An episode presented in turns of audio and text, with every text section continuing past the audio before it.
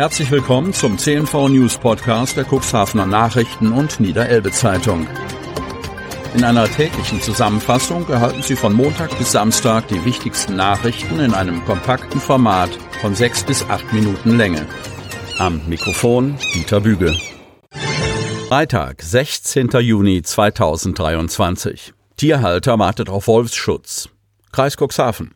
Gerhard von Holten lebt im Wolfsgebiet und er möchte seine Tiere besser schützen. Doch das ist für den Landwirt gar nicht so einfach. Der Tierhalter aus Lüdingwort Köstersweg wartet bisher vergeblich auf eine finanzielle Förderung des Wolfsschutzsaunes, obwohl er bereits im März den Antrag an die zuständige Landwirtschaftskammer gestellt hat, nachdem es, wie die Richtlinie Wolf es fordert, drei amtlich bestätigte Rinderrisse in einem Radius von 30 Kilometern in einem Jahr gegeben hatte. Und sogar ein Pony ist vor kurzem in seiner direkten Nachbarschaft gerissen worden. Guter Grund für den Landwirt, sich um das Wohl seiner Tiere zu sorgen. Er hält nämlich nicht nur Schafe und Rinder, sondern auch Pferde. Ich habe bis vor kurzem immer meine Mutterkuhherde abends in den Stall geholt, aber das kann es ja nicht sein, ärgert sich von Holten. Schließlich wollten seine Tiere lieber draußen bleiben. Tun sie jetzt auch. Ich muss eben das Risiko eingehen. Von Holten hatte zum Beispiel, wie gefordert, zur Antragstellung drei Angebote von Zaunanbietern eingeholt. Für die rund 2000 Meter Elektrozaun, 1,40 Meter hoch, mit sechs Drähten, für drei Weiden kämen allein Materialkosten von rund 20.000 Euro zusammen. Bei professioneller Montage lande man sogar beim Doppelten des Preises. Die Landwirtschaftskammer habe ihm bei Antragstellung gesagt, die Bearbeitung würde acht bis zehn Wochen dauern. Nur sind die längst um. Beim Nachhaken habe er erfahren, dass ein Förderantrag zwar bewilligungsreif sei, aber er könne nicht rausgegeben werden, weil es keine Gelder mehr gebe. Von Holten mag das nicht glauben und ist empört. Von der Angelegenheit hat auch Heino Klintwort Kenntnis erlangt. Das Landvolk Landhaden Cuxhaven vertritt der Landwirt aus Armsdorf im Arbeitskreis Wolf im Landkreis Cuxhaven. Ich habe von Gerüchten dieser Art aus allen Ecken Niedersachsens gehört. Und ich bin gespannt, was dran ist. Wenn dem so ist, wäre das ein Unding. Es war doch klar, dass so etwas eine Stange Geld kostet. Das Land ist gut beraten, dafür Gelder bereitzustellen. Man darf das doch nicht auf dem Rücken der Tierhalter austragen, so Klintwort. Wenn Prävention trotz Erfüllung aller Kriterien nicht gefördert werde, sieht Klintwort die Weidetierhaltung weiter gefährdet. Das könne doch nicht gewollt sein. Kann das tatsächlich sein, dass der Fördertopf leer ist? Unser Medienhaus hakte bei der Pressestelle der Landwirtschaftskammer nach. Allerdings vergeblich. Die Kammer blieb eine inhaltliche Antwort schuldig und verwies an das Umweltministerium in Hannover, das wir ergo mit derselben Fragestellung konfrontierten. Bereits seit Montag, 12. Juni, liegen der Pressestelle des Umweltministeriums unsere Fragen vor. Aber trotz andersweitiger Zusicherung erfolgte bis zum späten Donnerstagnachmittag keine Antwort. 200 Quadratmeter in Flammen. Hechthausen. In den frühen Morgenstunden kam es am Mittwoch zu einem verheerenden Großbrand auf einem Grundstück in Hechthausen. Ein aufmerksamer Autofahrer entdeckte gegen 1.45 Uhr das Feuer, das sich rasend schnell auf einer Fläche von 200 Quadratmetern ausbreitete.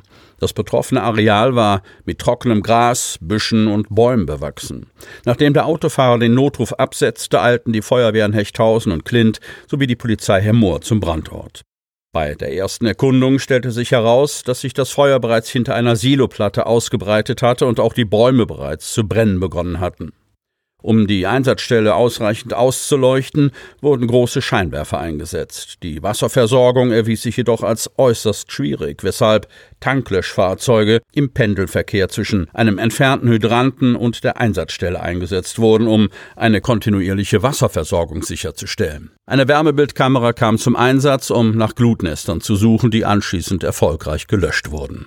Gegen 3.17 Uhr konnte schließlich Feuer ausgemeldet werden. Die Brandursache war zu diesem Zeitpunkt noch unbekannt und wurde zur weiteren Ermittlung an die Polizei übergeben.